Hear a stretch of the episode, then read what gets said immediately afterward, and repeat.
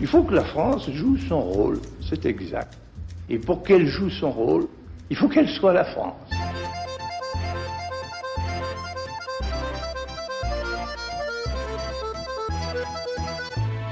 Richard Verly, bonjour. Bienvenue dans ce nouvel épisode de notre podcast hebdomadaire du temps Comment va la France consacré à l'état de la gauche française ces 20 dernières années. Pour en parler, nous avons le plaisir d'accueillir Lucille Schmitt, membre du comité de rédaction de la revue Esprit, ancienne élue socialiste puis écologiste en Île-de-France, cofondatrice du think tank La Fabrique écologique.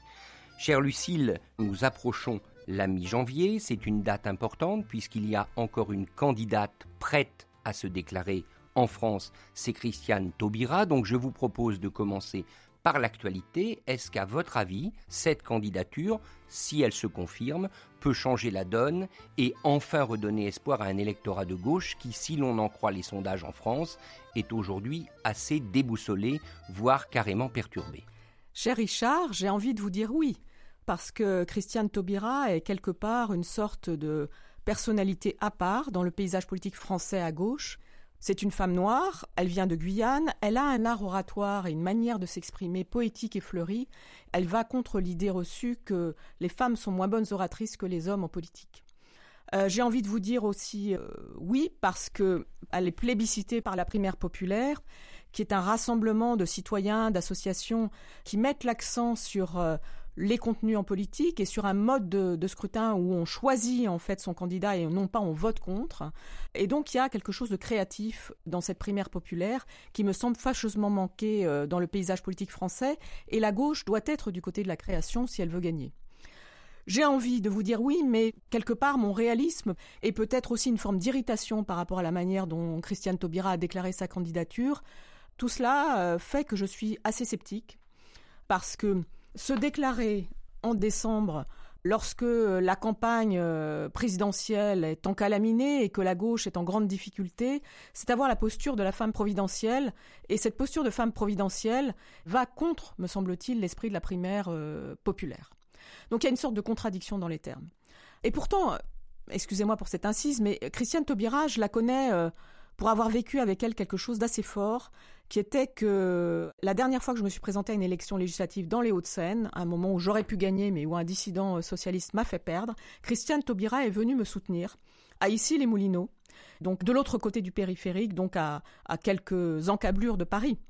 Et euh, le vendredi, euh, juste avant le dimanche où on allait voter, en 2012, nous avons arpenté la place de la mairie d'Issy les Moulineaux, dirigée depuis maintenant plusieurs dizaines d'années par un maire euh, qui semble bonhomme mais qui est en fait très agressif vis-à-vis de ses opposants le et surtout ses opposants. André Santini. Le centriste, euh, mais euh, dont les injures à l'égard de ses opposantes sont, sont réelles et condamnées. Et donc, elle a accepté de venir et nous avons parcouru cette place et nous étions toutes les deux euh, entourées par des mastars portant des, t-shirts blancs marqués André Santini, André Santini avec nous, et qui étaient menaçants, j'allais dire, on avait l'impression qu'ils voulaient nous jeter par terre. Et à un moment, elle s'est arrêtée, et elle leur a dit, messieurs, reculez.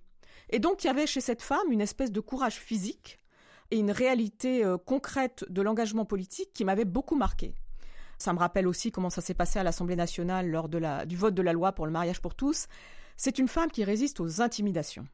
Et en politique, l'intimidation fait partie des choses.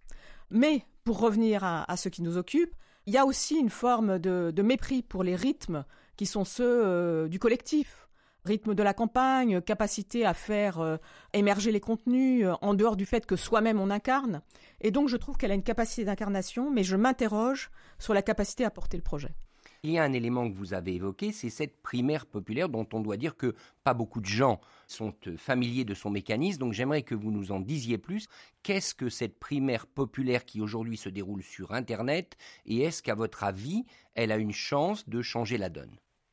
Ce qui est important, c'est que dans cette primaire populaire, vous avez un certain nombre de candidats. Et l'idée, c'est que ce ne sont pas les candidats qui se proposent, mais qu'ils sont proposés par des citoyens. C'est-à-dire qu'on inverse le rapport de force habituel. La question, donc, comme je disais, de l'homme providentiel, vous savez, cette élection présidentielle française si particulière, où au fond on s'en remet à une personne pour nous diriger euh, pendant cinq ans, ce qui est complètement euh, l'inverse de ce qu'est le cours du monde, où la complexité l'emporte, où le collectif est si important, et quelque part l'inverse de ce que devrait être la gauche, qui en France est une gauche de grande diversité, avec une pluralité de courants. Donc vous avez par exemple des, personnalités comme euh, Gaël Giraud, euh, qui est un penseur écologiste euh, par ailleurs économiste, prêtre, jésuite, qui a occupé des responsabilités assez importantes, par exemple à l'Agence française de développement.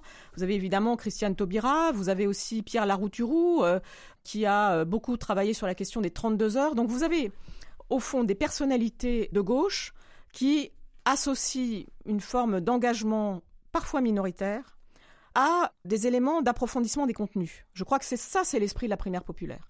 Le site web de cette primaire populaire, pour ceux qui nous écoutent, c'est donc primairepopulaire.fr. C'est là où vous pouvez proposer des candidats, c'est là où vous pouvez voter. Alors cette primaire, est-ce qu'elle va accoucher d'un candidat qui sera respecté par ceux qui sont déjà déclarés nous avons aujourd'hui Jean-Luc Mélenchon, les candidats d'extrême gauche Philippe Poutou et Nathalie Arthaud, le candidat du Parti communiste Fabien Roussel, Anne Hidalgo, maire de Paris au nom du Parti socialiste, Arnaud Montebourg, ancien membre du Parti socialiste. Très franchement, ça fait beaucoup de gens. Vous, vous souhaitez en rajouter? Non, ce qui me semble important, c'est que l'outil de la primaire populaire peut devenir une manière de sauver euh, la gauche de cette diversité de candidatures. Ce qu'on observe par rapport à ce que vous venez de dire, Richard, c'est qu'il y a déjà eu effectivement sélection de candidats par les partis politiques et parfois dans le cadre d'une primaire, euh, par exemple du côté des écologistes, où il y a eu une primaire des Verts. Tout à fait. Je n'ai pas cité les écologistes parce qu'on y reviendra. Toute la question étant de savoir s'ils appartiennent naturellement à la gauche française. J'observe qu'en tout cas, dans les articles, dans la manière de les décrire, ils sont mis dans, la gauche. Donc il y a eu une primaire euh, des Verts et euh, récemment, Anne Hidalgo, dont euh, les sondages prédisent à, à, moins de 5%, a proposé une primaire de la gauche pour euh, faire face à cette diversité de candidatures, qui est aussi une machine à perdre. Et ce qui est intéressant, c'est que là, il y a la primaire populaire qui existe, qui est un cadre, et qui au fond permettrait de faire face à cette proposition de primaire à gauche, qui lorsqu'Anne Hidalgo l'a faite, a été d'ailleurs accueillie, il faut bien le dire, par des colibès. C'est-à-dire que ses adversaires, et notamment euh, Yannick Jadot, euh, dont l'électorat est très poreux par rapport à celui d'Anne Hidalgo, ont récusé cela. Et seul Arnaud Montebourg, qui lui aussi vient du Parti socialiste, a dit au fond oui, Anne Hidalgo a raison.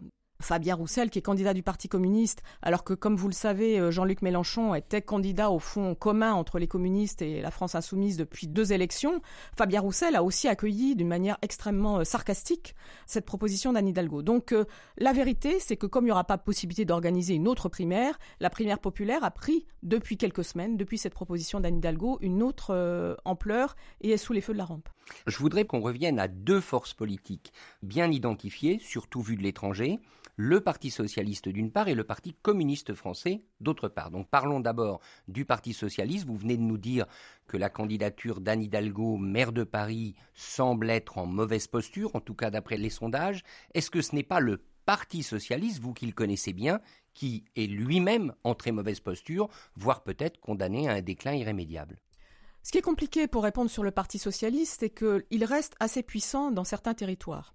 Et notamment aux dernières élections régionales, il a réalisé euh, d'assez bons scores et au municipal, il a également euh, réussi à conserver un certain nombre de villes, voire à conquérir certaines villes.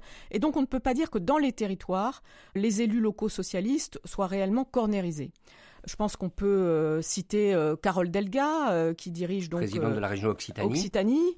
On peut évidemment citer Johanna Roland dans la ville de Nantes ou Nathalie Appéré à, Rennes. On peut aussi citer du côté de l'est le nouveau maire de Nancy. Sauf voilà, exactement. On peut citer le maire de Rouen.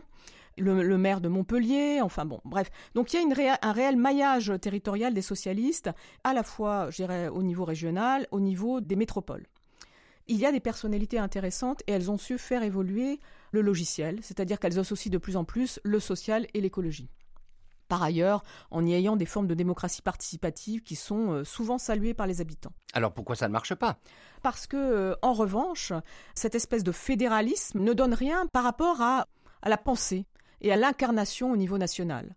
Donc le Parti socialiste est dirigé par euh, quelqu'un de relativement jeune et qui d'ailleurs a des idées, Olivier Faure. Député de Seine-et-Marne, Député de Seine-et-Marne, exactement. Euh, qui a une pensée, un intellectuel, mais euh, dont on dit que finalement il n'a pas suffisamment l'autorité pour incarner l'opposant principal par rapport à Emmanuel Macron, dont je rappelle qu'il euh, a au départ été adoubé par François Hollande, on en parlera euh, plus tard, mais en tout cas, c'est peut-être plus difficile de s'opposer à quelqu'un qui avait une trajectoire de cabinet ministériel puis de ministre socialiste. Et il est clair qu'Olivier Faure n'a pas réussi à constituer une équipe qui pense autour de lui et qui réussisse euh, dans le débat à incarner une forme d'opposition, vous savez, de shadow cabinet, pour reprendre une expression britannique. Et de ce fait, ça n'imprime pas. Donc il y a cette espèce de dissociation entre une incarnation territoriale, et parfois avec des gens relativement jeunes, et puis euh, le sentiment d'une disparition au niveau euh, national. C'est aussi le cas à l'Assemblée où le groupe socialiste est faible et où euh, on peine à imaginer quels sont les députés socialistes qui comptent vraiment. Terminons le premier épisode de notre série sur la gauche par le Parti communiste qui a été constitutif de l'histoire politique française contemporaine de manière majeure et qui aujourd'hui, malgré la vitalité de son candidat, Fabien Roussel, semble quand même condamné à la périphérie électorale. C'est vrai. Après moi, comme je le disais, j'ai été élu euh, en Ile-de-France et dans les Hauts-de-Seine où il y avait euh, une sorte de partage de territoire entre des, communistes. Il y a des municipalités communistes installées de très longue date dans les Hauts-de-Seine, et d'ailleurs des gens qu'on pourrait qualifier de bobos, de bourgeois bohèmes, votent pour des maires communistes qui sont excellents. Et puis sinon, c'est la droite dans les Hauts-de-Seine. Mais le Parti communiste, quelque part, il est incarné dans l'esprit des Français depuis maintenant euh, plusieurs années par Jean-Luc Mélenchon. C'est-à-dire qu'on a le sentiment que Jean-Luc Mélenchon a aspiré la capacité euh, des communistes à représenter les plus précaires, ceux qui souffrent des inégalités, euh, et puis la voie de l'insoumission. Donc c'est difficile pour Fabien Roussel d'imprimer dans cette campagne, mais je trouve qu'il a de vraies capacités. Je trouve que par exemple la façon dont il a repris la question du droit à la sécurité pour les classes populaires, en osant reprendre un thème qui au fond avait été abandonné au Rassemblement national, est quelque chose d'assez fort. Je trouve que sa capacité à dire non lorsque Jean-Luc Mélenchon lui dit mais au fond tu n'existes pas, c'est moi pour lequel les gens vont voter, est quelque chose d'assez fort. Et je trouve que le fait qu'il vienne du nord de la France, grande région communiste, lui donne une espèce de capacité à incarner intéressante. De plus, dans cette espèce, vous l'avez dit, de confusion qui règne autour de la diversité des candidatures, personne ne peut hésiter sur le fait que Fabien Roussel incarne une stabilité de gauche. La difficulté des autres candidats, c'est qu'au fond, à chaque jour, sa nouvelle proposition, et que Fabien Roussel donne ce sentiment d'incarner une forme de rectitude de gauche. Alors évidemment, voter communiste, c'est quelque chose que nous n'avons pas fait depuis longtemps. Et donc, ce serait retrouver des réflexes qui, euh, même à ma génération, euh, ne sont pas des réflexes naturels. Mais pourquoi pas? À propos de Jean-Luc Mélenchon, voilà un candidat qui est encore aujourd'hui crédité de à peu près 10-12% des suffrages. Rappelons qu'en 2017, il a fait 19,58% des voix et qu'il est arrivé très près de François Fillon, donc très près de la possibilité de se qualifier pour le second tour. Mais pourquoi diable la gauche française ne parvient pas à s'unir derrière celui qui devrait être, logiquement, son champion? Je crois, Richard, que la difficulté, c'est que pour s'unir, il faut à la fois avoir un champion et percevoir ce que serait le collectif. Et la difficulté de Jean-Luc Mélenchon, c'est que c'est vrai, son projet, d'ailleurs très intéressant en 2017, a été préparé de manière assez collective. Mais ensuite, on a vraiment le sentiment que ce qui compte, c'est l'attachement au chef et euh, sa personnalité assez écrasante, sa capacité aussi à créer euh, de la conflictualité à gauche. Un de ses fonds de commerce, c'est quand même de critiquer le fait que le, Parti socialiste n'est pas suffisamment de gauche. Je rappelle qu'il vient du Parti socialiste. Donc c'est de se critiquer lui-même. Donc je crois que la difficulté, c'est qu'il est à la fois charismatique, plus intellectuel que beaucoup euh, aujourd'hui dans le monde politique, mais assez incapable de faire la place aux autres. Et lorsqu'on veut que les autres se rallient à vous, il faut au moins leur faire une place. Merci beaucoup Lucille pour ce premier épisode de notre série de podcasts consacrée à la gauche française ces 20 dernières années. Je vous donne rendez-vous pour le prochain épisode qui sera consacré, lui, au grand traumatisme, celui du 21 avril 2002.